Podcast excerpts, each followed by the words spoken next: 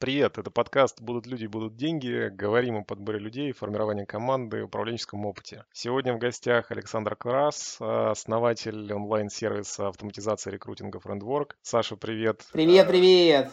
Да, среди клиентов Friendwork Sunlight, Нефтьмагистраль, Skyeng. И я знаю, что не так давно Саша, ну как не так давно, уже полгода, наверное, прошло, как Саша привлек 2,5 миллиона долларов от э, фонда, в котором также участвует Игорь Рыбаков и его партнеры. Саша, а, хотел тебя спросить, наверное, как твой бизнес выглядит сейчас с точки зрения людей, кто есть, сколько людей, чем они занимаются, как они выглядят?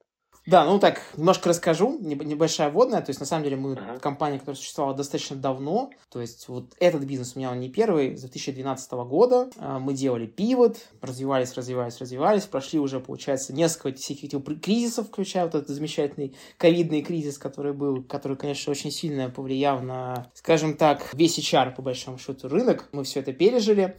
Мы занимаемся тем, что помогаем различным компаниям и крупным, очень крупным, таким, как, не знаю, там, Газпром нефть, Пятерочка и так далее, улучшать свой подбор персонала, то есть такая CRM для рекрутинга. То есть если у вас, например, какая-то есть сложность в подборе персонала, например, что-то работает не так эффективно, не так удобно и так далее, то вот нас внедрили, стало лучше. То есть, по факту, очень похоже на CRM для продаж. То есть, какой же продажник сейчас работает без CRM? -ки? Ну, максимум, если он один, да, и является сам, сам там, не знаю, собственником бизнеса. Вот у нас такая же точная история, э, куча всяких вещей, которые помогают работать эффективнее. Большие компании, маленькие компании, то есть это, в принципе, нужно всем. И понятно, что как вот IT-сервис, мы вот все больше и больше наращиваем обороты, у нас все больше и больше становится сотрудником. В общем, это вот такая классическая схема, да, как, знаете, ВКонтакте начинался, он был маленьким таким, да, там, потом 40 человек, потом Хорошее 200, сравнение. да, и так далее. Ну, то есть, на самом деле, вот сейчас у нас около, получается, 70 человек в компании, примерно половина это IT-отдел, вторая половина это аккаунтинг, продажи, техподдержка. Ну, и там и вот руководство, естественно. А как она росла у тебя? То есть у тебя было, не знаю, два разраба, и ты потом вырос до вот как бы твоих вот аккаунтов? Или как, как у тебя было это? Ну, как это было? Как всегда тяжело, как говорится. Тяжело, но интересно. Мы начинали развиваться на свои деньги, то есть я вкладывал свои деньги, получается, да, и в какой-то момент начало окупаться и так далее. Поэтому мы вот как-то были всегда ограничены, ну, пока не привлекли инвестиции, да, там а, у нас вот было, как бы, условно говоря, два раунда. Один раз мы входили в акселератор, где нам немножко помогали быстрее uh-huh. бежать, да, это тоже был один из наших там кризисов, на самом деле. Так интересно получилось, мы инвестиции привлекли во время ковидного кризиса, да, от фонда проекток. А до этого, когда там у нас был тоже там определенный кризис, тоже вот тоже я там как бы пошел, привлек немножко денег на, вот, опять же, там, развитие, ну, и там лишний пинок в правильном направлении, как говорится. Точнее, лишним пинок не бывает, да, как бы, если он в правильном направлении. И достаточно мощный, чтобы хорошо полететь. Вот, короче говоря, если говорить, как вот э, все это начиналось, действительно, начиналось все очень так просто, когда вот э, сидел я, сидел айтишник рядом и там продажница. Это вот было такое начало, условно говоря, Короче, сервиса. Вот и, два основных и маркетинг Продажа IT. Продажа IT и маркетинг еще был. Еще был маркетинг. У меня тогда маркетинг шерился с другим моим бизнесом, то есть не, не на полную ставку получается. Вот, вот так вот оно начиналось все. Как эти люди к тебе пришли? Как ты их, на что ты их привлек, когда ничего не было? Хороший вопрос. Ну, разработчика я привлек, написав, получается, на свою родную кафедру. Это кафедра КТ, компьютерные технологии в ИТМО. Там у нас учатся такие вот нашей кафедре крутые разработчики, ну, которые чемпионы мира по программированию, то есть олимпиадники, там, без uh-huh. э, свободного поступления, только через олимпиады и так далее. Ну, я вот туда просто написал на несколько курсов, и мне пришел один человек, который готов был поработать. То есть одно собеседование, один нанятый. Ну, примерно так и было, да. Ну, потому что это же как бы с моей кафедры. Я спросил, какие оценки туда-сюда, там все хорошо, старшие курсы. Ну, то есть там как, на, на том уровне там нет людей, которые не проходят собеседование. Ну, тоже будем честны.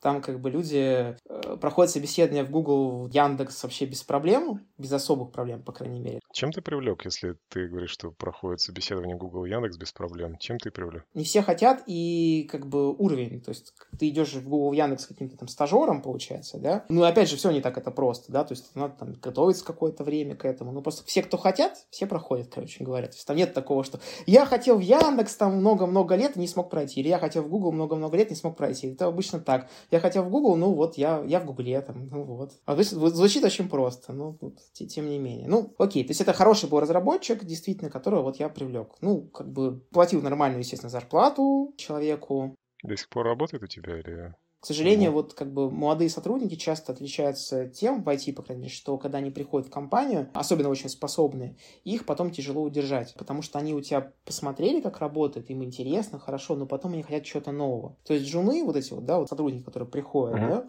они всегда вот зарабатывают год-два, год-два это просто если звезды сошлись, да, и после этого уходят. Ну, то есть как бы вот... Нашел какой-то лайфхак, как удерживать этих ребят, или просто смирился с этой цифрой, и вот все, год-два, и мы понимаем, что у нас джуны все поубегают? Ну, не совсем. То есть, на самом деле, действительно помогает, когда компания становится больше, ну, то есть, будем честны, тоже это удерживает, потому что у людей появляется ротация внутри компании уже. Это первое. Второе... Ну, функционал побольше, наверное, все-таки ты побольше становишься там, и не просто приложение на коленке, что-то побольше, поинтереснее, да. А второй, прости? Ну, во-первых, в какой-то момент ты правильно повышаешь их по деньгам, это первое, да, то есть, когда компания маленькая, у тебя есть все-таки определенные сложности, да, то есть, ты такой, блин, тут вот как бы не, не повысить часто, да, то есть, особенно раньше рынок еще был немножко другой, айтишный, тебе было проще взять человека с рынка, ну, типа, взять и все, типа, да, там, нового. Старый хочет сильного, mm-hmm. сильного повышения, ты берешь просто нового человека. А сейчас не так, сейчас же уже за счет того, что пошла вот эта замечательная удаленка по всему миру, любой человек, условно говоря, из какого-нибудь региона уже может работать в условной Америке. Ну, то есть зарплата уже вообще совершенно не региона. Поэтому просто взять кого-то там с рынка, ну, не так уже просто, на самом деле, как раньше было. Раньше это было, ну, как бы... Если компания сама по себе хорошая, у нее было больше возможностей. А сейчас, к сожалению, нет. Поэтому тут проще текущим сотрудникам и повышать, да, как бы там даже где-то выше рынка, да, потому что ты понимаешь, что, ну, сейчас ты выше рынка повысил, а через несколько месяцев, скорее всего, это будет рынок, поэтому без разницы, по большому счету. Ну, условно говоря, опять же, да, то есть как бы чуть больше гибкость появляется из-за того, что такие вот непростые рыночные условия. Но и опять же, все равно, когда больше, как я уже сказал, людей, есть возможность ротировать, ротировать. То есть ты в одной команде поработал, ну давай в другую. И люди, конечно, немножко подольше удерживаются. Это, это mm-hmm. правда, на самом деле. Не, не кардинально, но вот подольше. Плюс, опять же, есть позиции для того, чтобы двигать на руководящие посты. Может быть, в большой компании даже где-то с этим посложнее, а у нас немножко попроще, потому что часто, ну, как-то, если человек хочет руководить, мы просто говорим, руководи, и все ну, условно говоря, да, в большой компании там не, не всегда так вот, так, так просто, как говорится. Слушай, расскажи немножко про путь с сотрудниками, который ты проходил. То есть кого ты брал, ты там чуть подрос, взял себе маркетолога, чуть подрос, взял себе ропа путь и немножко про выводы. Расскажи про ребят, пожалуйста. Ну, давай, да, вот немножко расскажу. Как, как все, это, все это было? Так, хронологию, можно сказать, немножко вспомним, а ты уже скажешь, там, что действительно самое интересное, я там на этом немножко подробнее остановлюсь, да? А, начали развивать э, отдел продаж. Я вот нанимал себе людей просто вот где-то по знакомым, где-то по... Тоже через ЭТМО? Ну, да, то есть у меня, условно говоря, рядом сидели люди, там тоже другие компании, да, там где-то. Я просто поспрашивал, у кого есть там знакомые, там, хорошие продажники. А где-то позвонил кому-то, где-то в Фейсбуке написал, на ХХ, вакансия вакансию. По-моему, вешал, но, по-моему, оттуда... Нет, оттуда... Да, оттуда тоже были люди, кстати. Отклики были с HeadHunter. У меня вот первая продажница в френдворке, это была девочка, с, по-моему, с HeadHunter, если не ошибаюсь, как раз. Да, с HeadHunter как раз. Мы вакансию разместили, отклик это был. Потом остальные люди пришли по знакомству. То есть у меня там был а, продажник хороший, пришел по знакомству, и за собой он еще нескольких людей притащил постепенно. А ты что-то платил за такие рекомендации? Или ты просто, типа, ребят, порекомендуйте, у кого есть? Вот кто пришел. Тогда не платил. Тогда просто как бы, ну, как бы маленький коллектив, все приводят своих там, условно, друзей и знакомых, ну, в которых они верят, что они профессионалы. Ну, и как-то так, ну, вот, самим же интереснее. Сейчас мы, конечно, а платим платишь? за рекомендацию. Да, сейчас мы платим немного, но как бы относительно немного, да, то есть не, а не, не как, как это кадровому агентству, да, это, да. комиссию. Приведи нам, получишь зарплату. Нет, это чек. Ну, Сколько ты платишь? Когда как. Ну, то есть я тут не буду раскрывать, но вот если мы говорим про таких вот базовые позиции... Десять не платишь? Десять, да, где-то так. Если какая-то базовая позиция, где-то около десятки, да, там. Если что-то там по это, то, конечно, я думаю, побольше. То есть там уже это зависит от. Официально, то есть десятка, это вот точно человек может рассчитывать, что если он привел, ему обязательно дадут. Ну, потому что он молодец. А если там какого-то там крутана, то я думаю, что мы и сильнее отблагодарим, как говорится. Слушай, складывается впечатление, что ты очень круто ребят берешь с, ну, именно с, руки, с рекомендацией. То есть ты прям несколько раз об этом говорил. Вот сколько у тебя сейчас людей работают, которые пришли к тебе по рекомендации? Ну, порядок хотя бы, может, половина, там, не знаю, треть, пятая часть, десятая. Постепенно все-таки... Размылось, да? размылось, потому что когда компания развивается, у нас был достаточно взрывной рост в какой-то момент, ну, нужно было просто набрать людей, да, uh-huh. и там уже рекомендаций просто не хватает. Ну, банально, у людей нет столько контактов, да, чтобы набрать uh-huh. по рекомендациям. Но у нас все еще, я сейчас могу сказать, раз, два, три. Слушай, ну у нас получается по факту практически весь, э, практически весь, не весь топ-менеджмент по рекомендациям в тот или ином виде пришел. Ну то есть это люди, которых мы знали там как-нибудь там может быть, год-два даже общались там, ну, понимаешь, да, то есть вот такие вот какие-то эти знакомые знакомых и так далее. То есть, да, по рекомендации. Потом в разработке достаточно такое неплохое количество рекомендаций, там прям много. Ну, где-то до, до трети все равно, да? Я правильно понимаю? Я думаю, да. Даже вот учитывая это размытие, все равно я думаю, что вот так смотреть, я думаю, что это примерно сохраняется, что треть примерно так и есть, наверное, да. Слушай, а ты хантил людей с рынка? У тебя был такой опыт? Получалось? Есть какой-то результат с этого? Мы пытаемся. То есть у нас как это компания, которая занимается рекрутингом, поэтому, по крайней мере, как, как в теории мы умеем хорошо рекрутировать, да, то есть, ну, как, как обычно это бывает, да. Вот, к себе тяжелее, чем другому находить обычно. Но, тем не менее, мы, на самом деле, когда ищем там айтишников, аналитиков, ну, это тоже IT-отдел, да, аналитики у нас, по крайней мере, считается. Вот, а мы, э, ну, по факту занимаемся хантингом, то есть мы занимаемся пассивным поиском, то есть мы говорим, вот, куча у нас в LinkedIn людей, куча других сайтов, не на HeadHunter, HeadHunter, не только на HeadHunter, там не так много как раз, да, и мы просто там массово всем пишем, и вот, типа, пассивных кандидатов вытаскиваем. То есть это такой как бы, ну, грамотный рекрутинг в рамках там IT, да, и там же хантинг, то есть там есть какой-то профиль нашей любимой компании, откуда мы людей совсем-совсем уважаем, да, прям вот, прям уважаем. Это секретная компания или ты можешь сказать? Я не буду называть, да, все-таки. Я думаю, что айтишники это и так знают, смысла нет, да, как бы просто по uh-huh. факту, ну, как это, от, от специфики, от специфики, то есть у нас же своя специфика разработки, да, а у кого-то она своя, то есть тут даже называть бесполезно, это как бы у других она будет совершенно да. другая, да, то есть тут... Ну, из CRM других, я так понимаю, ну, если так можно объединить немножко. Если работал какой-то CRM, ты разраба и зама возьмешь или нет? А у нас стек другой, понимаешь, вот в чем дело. То есть вот даже а. в этом проблема. То есть поэтому как-то не только даже вот направление, но тут скорее даже а, еще и стек влияет. Скорее культура компании, да, просто есть компании, где хороший очень подбор. То есть там, если человек отработал год-два, то ты знаешь, что он точно, ну, достаточно хорош. Если он сейчас там не обленился, условно говоря, такое тоже бывает, мы с такими встречались, общались. У нас вот был недавно кандидат такой, прошел куча там компаний, вроде бы по несколько лет работал, все замечательно, да, там, хороший чувак вроде бы. Не очень коммуникабельный, мы его взяли. Ну и получили, что он совершенно непродуктивен, вообще абсолютно. Ну вот, как бы вот вообще, ну вот от слова совсем, да, как бы. А вроде как несколько лет отработал там в тех компаниях, которые у нас помечены, типа, вот оттуда мы любим брать, условно говоря. Вот те реальные случаи, да, как бы. Бывает, все бывает. Но шанс такой маленький достаточно, да. Ты, ребят, собеседуешь еще, я правильно понимаю сам? Слушай, да, я одно время не собеседовал, и все-таки вернулся опять к собеседованиям. На всех уровнях ты берешь людей или только... Ну, понимаешь, у меня такое вот ощущение, что вот когда я собеседую техническое интервью какое-то, даже там вот всех вещах, где я хорошо понимаю, я понимаю, что вот мои вопросы, они как бы не позволяют быть уверенным, что человек реально будет продуктивен. Ну, то есть у меня, видимо, такая жесткая насмотренность, что я просто понимаю, блин, а может быть и вот это, и вот это, и вообще непонятно. Думаю, господи, ну, горе от ума, понимаешь, типа, то, что он мне хорошо здесь ответил, это еще ничего не значит, да? Как с этим борешься? Ты просто даешь человеку проявить себя на работе или... Я смотрю очень хорошо резюме, дальше коммуникативные скиллы. У меня вот как-то все-таки такая уверенность, что если у хорошей коммуникации вот при собеседовании, то и продуктивность почему-то хорошая. Вот я не знаю, вот мне те люди нравятся, которые продуктивны. Ну, я вот заметил, вот мне вот если человек не очень нравится на собесе, вот часто это значит будет, что будет продуктивность, ну, вот так. Именно, вот не знаю, ну, вот, вот сколько вот замечал, то ли я это как-то чувствую, то ли это какой-то склад я ловлю, не знаю. Вот. И дальше пытаюсь поймать интеллект, ну, то есть банально обучаемый, необучаемый. Ключевое пытаешься? Ну, конечно, пытаешься. Ну, как тут это... Что ты будешь ему давать решать какие-нибудь там уравнения, а если он не на этом специализируется, вдруг он гуманитарий, какие там уравнения ты ему будешь давать, да, там? Нет, ну, пытаешься поймать сообразительность. То есть это же не профессиональный часто интеллект, а такой вот, типа, как он быстро ловит, там, реагирует на то, что ты ему говоришь и так далее. Просто есть такое, знаешь, вот в рекрутинге не все это знают, но вот есть такая вещь, вещь как средний уровень интеллекта в компании. И вот если человек выделяет определяется либо слишком высоко от этого интеллекта, либо слишком низко, то он не приживется. Ну, то есть есть средний интеллект в компании, вот есть определенные вот это вот как бы границы, да, сверху и снизу. Ниже пошел, выше пошел, все, это трендец. Слушай, мы при публикации статьи обнаружили, что, наверное, самые такие заходящие в рынок статьи это такая история вроде лайфхаков, знаешь, типа вопросы, которые надо задавать на собеседовании. Типа, что спросить у соискателей? Или там топ-10 чего-нибудь, что ни в коем случае не надо спрашивать. Что ты спрашиваешь, что ты не спрашиваешь у людей на собеседовании? Угу.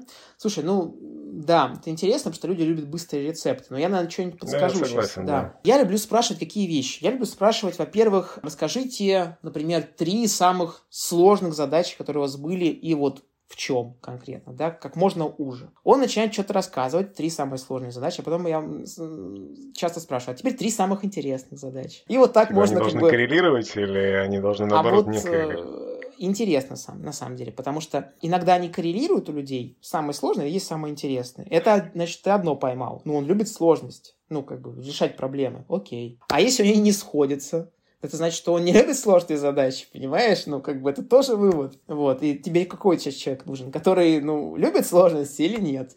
Обычно тот, кто любит сложности. Ну, так знаешь, если не рутинная работа, там, банальные задачки, да, то это обычно человек, который любит сложности. Или хотя бы, как бы, ему интересно их решать. Да, тяжело, но интересно хотя бы. Ну, как бы, тебе может быть тяжело, больно, но тебе интересно, да, как это, как часто бывает в жизни, да, там. Бизнес же делать тоже нелегко, да, сложно, но вот почему-то же люди делают, да. кому-то интересно, результат нужен и так далее. Тут такая же история. То есть часто не, ну, чаще всего не коллерируют. Большая часть коллерирует. То есть они говорят, одну там две задачки называют другие, одна, две обычно пересекаются. Вот почти у всех на самом деле. Что еще спрашиваешь такое? Есть тебя какой-то топ вопросов? Ну, не банальных там в формате, что с предыдущим работодателем? Что еще спрашиваешь? Может быть, необычное что-то? Про предыдущего работодателя тоже важный вопрос, на самом деле. Я тоже его спрашиваю обычно. Почему ушел, да? Как бы, ну, это тоже... Я не почему спрашиваю, я зачем спрашиваю ушел. Зачем ушел? Ну да, за- зачем? Это, это хорошо, типа, вдаль, как говорится, да.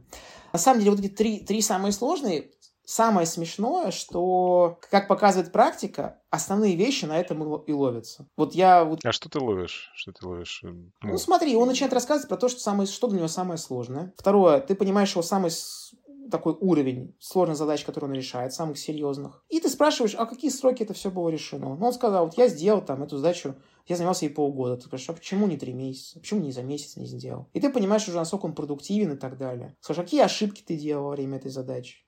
Если он тебе ошибки не называет, то либо задача была несложной, либо он супер круто ее спланировал, что тоже такое бывает, кстати говоря, а либо просто ни хрена он ее сам не делал. Он сделал в команде, ему помогли. А задача крутая, интересная. Ну, молодец. Там пришел более опытный человек и все, все рассказал. Человек просто делал, как ему сказали, по шагам. Ну, такое тоже бывает, да. А можно этим хвастаться. Типа, ты делал эту задачу. Вот. Ну, то есть, на самом деле, вот по моему опыту, вот собеседование вот на этом можно даже, скорее всего, и заканчивать. Но, но, но, для гуманитарных профессий я еще даю всякие кейсики. Ну, то есть, условно говоря, на клиент-ориентированность. Ну, то есть, какая-то ситуация, которая позволяет поймать, насколько человек клиент-ориентированный. Ну, то есть, там, условно, как он ведет себя, если он там продавец в магазине, да, разыгрываем сценку. Или он там, не знаю, бортпроводник, там, условно говоря, тоже какую-то сценку раз, разыгрываем. Ну, вот такие вещи, да. То есть у меня есть там несколько кейсов любимых, я их озвучивать не буду, потому что я их использую, да. Вдруг кто-то увидит потом, будет идеально их проходить. Я тебе могу вперед сказать, люди так не работают. Там в книжках все уже давно написано. Это же будет здорово, если он посмотрит или послушает, потом применит. Это же классно. Это будет наоборот говорить, что человек очень сильный там интеллект, он молодец, еще посмотрел заранее какое-то интервью с тобой. Это же классно. Ну ладно, давай один я из двух озвучу. Вот, у меня есть там несколько любимых, давай один из там таких вот самых-самых. Короче говоря, есть кейс, когда человек выступает за проводника, я за человека, который сидит в купе. Купе в поезде. И у человека задача быть максимально клиентоориентированным. Но при этом есть правила. Правила РЖД, которые надо выполнять. И я сижу с хомячком. Он не в клетке, не в переноске.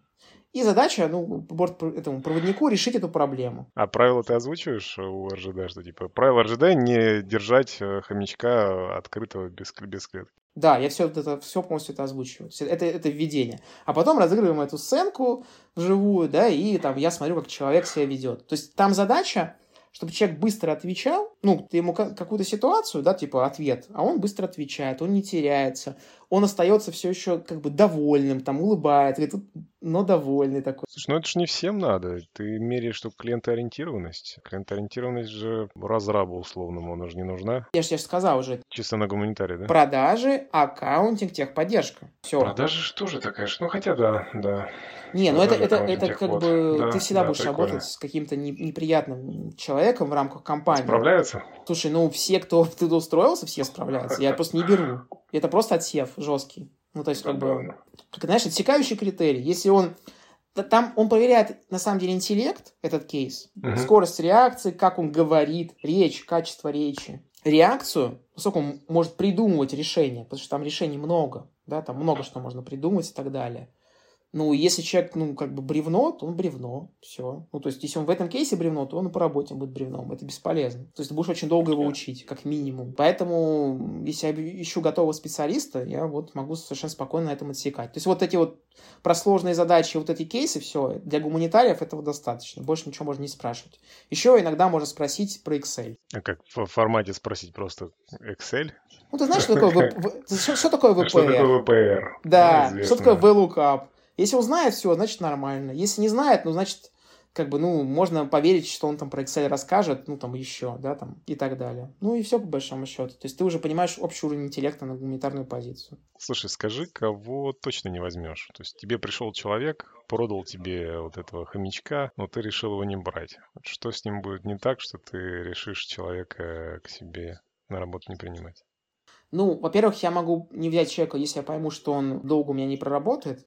Ну, такое чисто свое ожидание какое-то. Не, ну смотри, бывают люди, которые работают по три месяца, по полгода. Бегунки такие. Ты таких просто не берешь. Таких я не беру. Зачем? Ты его научишь, он бежит. Это первое. Второе, это, ну, если я сомневаюсь в его как бы благонадежности, ну что он там его не возьмет, там ничего не попытается с компанией спереть и увести куда-то. Ну, это домыслы, или ты как-то определяешь, у тебя какие-то триггеры есть определенные, что вот, вот там вот это, вот это, вот это сработало? Тут я не буду рассказывать, есть определенные там методики, но вот как бы... Ну, это не проверки СБ, это твоя какая-то просто вопросы, как человек реагирует на них. Это и вопросы, и да, и проверка СБ еще, конечно. Проверки СБ делаешь все-таки, да? Да, да. Вот, но в принципе вот еще тьфу-тьфу ни разу не было, что вот кого-то по этой причине отклоняли из тех, кто нравится. Ну, перестраховываешься чуть, но ничего критичного вообще. Да, да, да. Кого еще, не, кого еще наверное, не, не возьму? Ну, не возьму еще конфликтного человека, даже если он хорошо проходит тест. Это по результатам предыдущего опыта работы ты выясняешь с предыдущих мест? Или ты просто в моменте общения смотришь, насколько он конфликтует? Скорее во время общения. То есть с предыдущих мест все равно во время общения выявляется. Угу. То есть есть люди, которые, знаешь, постоянно перебивают, не могут дослушать там, да, там, это же не меня, это же клиент он также будет слушать. Нет, не жалко. Вот, я же не себе подчиненного ищу, условно говоря, да, не на руководящую позицию, да, это делаю финальное собеседование. Потом э, бывают люди, которые, ты говоришь, что он сделал не так, например, ну, в рамках собеседования какую-то. Смотришь, как обратную связь ловят, типа, нормально, ненормально, корректно, некорректно, с благодарностью или воспринимать штыки, вот что-то в этом духе, да? Да, да, да. И очень легко можно поймать человека, который, ну, как бы вроде не, неплохо проходит вот кейс, но опять же, это редкость. То есть такое тоже было, может, один-два раза, когда кейс хорошо проходит, и человек еще параллельно конфликтный. То есть оно как бы вот реально настолько кейс многогранный, что ты в, вот сложной ситуации с человеком, это почти стресс-интервью получается. Не совсем, далеко не вот то стресс-интервью, которое на самом деле, но вот максимально близко то, что можно сделать, не как бы переходя вот эту черту, да, получается. Просто стресс-интервью же как бы вроде как запрещены, по-моему, да, то есть типа нельзя их там проводить. Что-то такого плана. Ну, знаешь, это когда интервью, это ты там наезжаешь на кандидата жестко просто там, да? Прям давишь. Ну, смотря что за рынок труда. То есть, если там людей много, то, наверное, здорово так делать. Но, мне кажется, это немножко такое впечатление работодателя создает. Не очень радостное. Это да, но, но, допустим, хороший психолог при стресс-интервью может очень много про человека сказать, просто вот прям вот сходу. В этом-то и прикол стресс-интервью. Здесь, видишь, не, не стресс-интервью, но тоже стрессовая ситуация для многих. Ну, для большинства mm-hmm. она стрессовая, да? И очень много чего просто выплывает. Вот, и ты все это ловишь прямо по ходу. Вот поэтому, говорю, вот в принципе, достаточно. Слушай, есть какие-то последние, может быть, твои открытия, лайфхаки по управлению людьми, по подбору? И последнее, что ты себе такое записал, прям думаешь, блин, надо, что так раньше не делал? Надо было всем собрание проводить в 7 утра. Что-то такое есть у тебя? Слушай, ну какие-то последние лайфхаки, ну дай подумать. Давай как-то попытаюсь немножко повспоминать, да, просто и дойти до текущего момента. В какой-то момент у меня был лайфхак, что все-таки, знаешь, это нужно проводить стендапы в разных отделах. Не только в IT это полезно, да, но и там и в других отделах. Ты стендапы прям по, ну, прям по классике, прям стоя, прям вот как по, по учебнику, нет? Не, а мы же на удаленке. У нас вся компания на удаленке. Ну, на удаленке тоже стоять можно. Тоже не запрещает. Просто, как, чтобы человек как-то чувствовал, что он в одной команде. Скрам-собрание, короче, первое. Скрам-собрание на всех, не, на, не только на разрабов. Правильно? Да, да, да. То есть это, это вещь полезная, на самом деле, да. В каждом отделе такую штуку имеет смысл проводить. То есть если есть какие-то сомнения, хоть какие-то сомнения в, там, в эффективности, проводишь эти скрам-собрания каждый день, там, да, с отделом, или там чтобы они проводили, да, без тебя. Вот ты периодически на них можешь приходить так ради интереса послушать. Вот это было какой-то момент. Не то чтобы открытие, да, но такое, знаешь, это иногда ощущение, что бесполезно, бесполезно, а потом, о, а вот поэтому было бы полезно. Вот, вот знаешь, это вот скрам, он тема интересен, или там, точнее, agile, да, что вот эти вот практики, они вроде бы то бесполезны, то полезны, но в итоге все, все сразу оказывается полезно, короче. Не видите, в чем польза, все внедряйте, будет лучше. А в итоге оно само устаканится, на самом деле. Главное, много времени не тратить на эти стендапы. Ну, то есть там не, не по часу совещаться каждое утро, да, там, а 15 минут. Я сегодня считал, у нас 6 минут на 8 человек уходит. Вот. Но это у тебя хорошо еще. У нас так мало не уходит. Ну, вообще в среднем 12, мы считаем 13, но вот сегодня утром у нас было 6. Угу. Значит, прям очень быстро. Ну, это да, это прям быстро. Что еще? Что еще? По проектам, ну, любым в компании, нужно делать регулярные совещания. Это тоже, знаешь, как бы, казалось бы, очевидно, но, как ни странно, периодически про это забывают. Ну, знаешь, особенно в текучке. Если ты подзабил на проекты, сейчас просто решил заново назад вернуться в них и проводить собрания. Да не, не, не, не в этом дело. Просто смотри, вот есть у тебя набор какой-то подчиненных, да, они там свои практики внедряют, да, и вот иногда замечаешь, что они, э, ну, идут по тому же пути, по которому шел ты. Ну, ты в свое время там вот это внедрял, вот это внедрял, вот это внедрял, вот это не получилось, это получилось и так далее. И вот иногда проще просто им сверху сказать, вот так надо, так надо, так надо, в регламент, чтобы это было прописано и проверить, что они это помнят. Да? Потому что иногда бывает, что они такие, да тут же маленький проект, зачем это делать, совещание, мы и так все помним. Ага, нет, не, не, так не работает, к сожалению. А проекты, если не секрет, в чем ведешь? У тебя какая-то система есть проектного менеджмента? У тебя Джира? Чё? Манда и Джира. Манда, и... ну, Манда это типа этого. Типа Джиры, короче, на самом деле. Просто чуть более красивая э, это бизнес там ведет, да, и планирование спринтов IT тоже ведем в Monday. А вот саму разработку, да, ведем в Jira. Очень редко, на самом деле, в компаниях получается и планировать, и вести разработку в одной системе. Это просто я давно заметил, что в большинстве компаний все равно система разная. Ну, потому что менеджменту одно удобно, а разработчикам другое нужно. Вот и все. Поэтому проще две системы вести, в одной системе планировать, в другой системе, ну, вот сам вести уже ежедневную работу, на самом деле. Поэтому у нас и там, и там. Но они синхронизированы по задачам, да, ну, вот как бы каждый день работают джира разработчики, а потом синхронизируется это с мандой, условно говоря. И ты постоянно понимаешь, вот это актуальный статус у тебя. Быстро, удобно, да, а в джире вот со всеми деталями, хитро там и так далее. Закончи интервью тремя словами любыми. Сейчас закончу, но один момент. А, еще один момент есть? Да, да, еще один момент Давай. интересный. На самом деле расскажу про... Не раз как-то напарываюсь на одну простую штуку, что самые простые... Почему вот я тоже задумался, какие вещи я там внедрял, да? Потому что самые простые вещи, вот самые банальные вещи, это чаще всего вот то, что забывают, и то, что не делают. То есть в какой-то момент про какие-то базовые такие вещи, типа, а давайте делать регулярные совещания. Ну, как бы а почему мы их не делали? Да вроде вот делали вот недавно, а тут что-то вроде перестали. Вот такие вот вещи реально вот самые базовые периодически забывают. И вот их надо очень хорошо контролировать. Ну, а для этого нужно, чтобы это было, а, в регламентах, б, за этими регламентами кто-то следил. Ты регламенты куда записываешь все, чтобы они у тебя висели? Google Docs используешь. Вы никакую там типа конфлюенса, ничего вот этого... Периодически сотрудники приходят, говорят, давайте что-нибудь такое внедрим. Я всегда спрашиваю, а в чем будет разница? Говорят, будет лучше. Я говорю, хорошо без проблем, профинансирую, в чем будет лучше. И что-то не называют. Ну, то есть вначале поймут, чем удобнее, потом я, безусловно, скажу, давайте в другую систему двигаться. Вообще не вопрос. Ну, система доступов, возможно, там повеселее, чем в Google Docs будет. С этим проблем нет. То есть там проблема в том, что иногда людям тяжело найти. Ну, им в Confluence будет тяжело найти. Там тоже поиск. И тут, и в Google Docs поиск есть. Какая разница, в принципе. Так что, говорю, самые простые вещи чаще всего и забывают. Поэтому их надо вот контролировать, где-то вот все это трекать, и чтобы был как бы отдельный человек, ну, который это все вот регулярно смотрит, да, и вот его регулярность нужно вот это вот настроить, чтобы он действительно вот за этим всем регулярно смотрел. Вот это вот как бы либо самому вспоминать, либо иметь этого человека нужно обязательно в компании. Вот как бы это вот такой лайфхак, ну, который, наверное, наиболее полезный из последнего вот, наверное, времени. Либо сам регулярно, либо человек отдельный, да. Самое простое, вот прежде всего и забывают, как ни странно. Саша, закончи интервью тремя словами. Пошучу. Всем хорошего отдыха. Хорошо. Это был Александр Крас. Саша, спасибо тебе. Спасибо. На самом деле, действительно, всем очень важно хорошо отдыхать. Кто хорошо отдыхает, хорошо работает.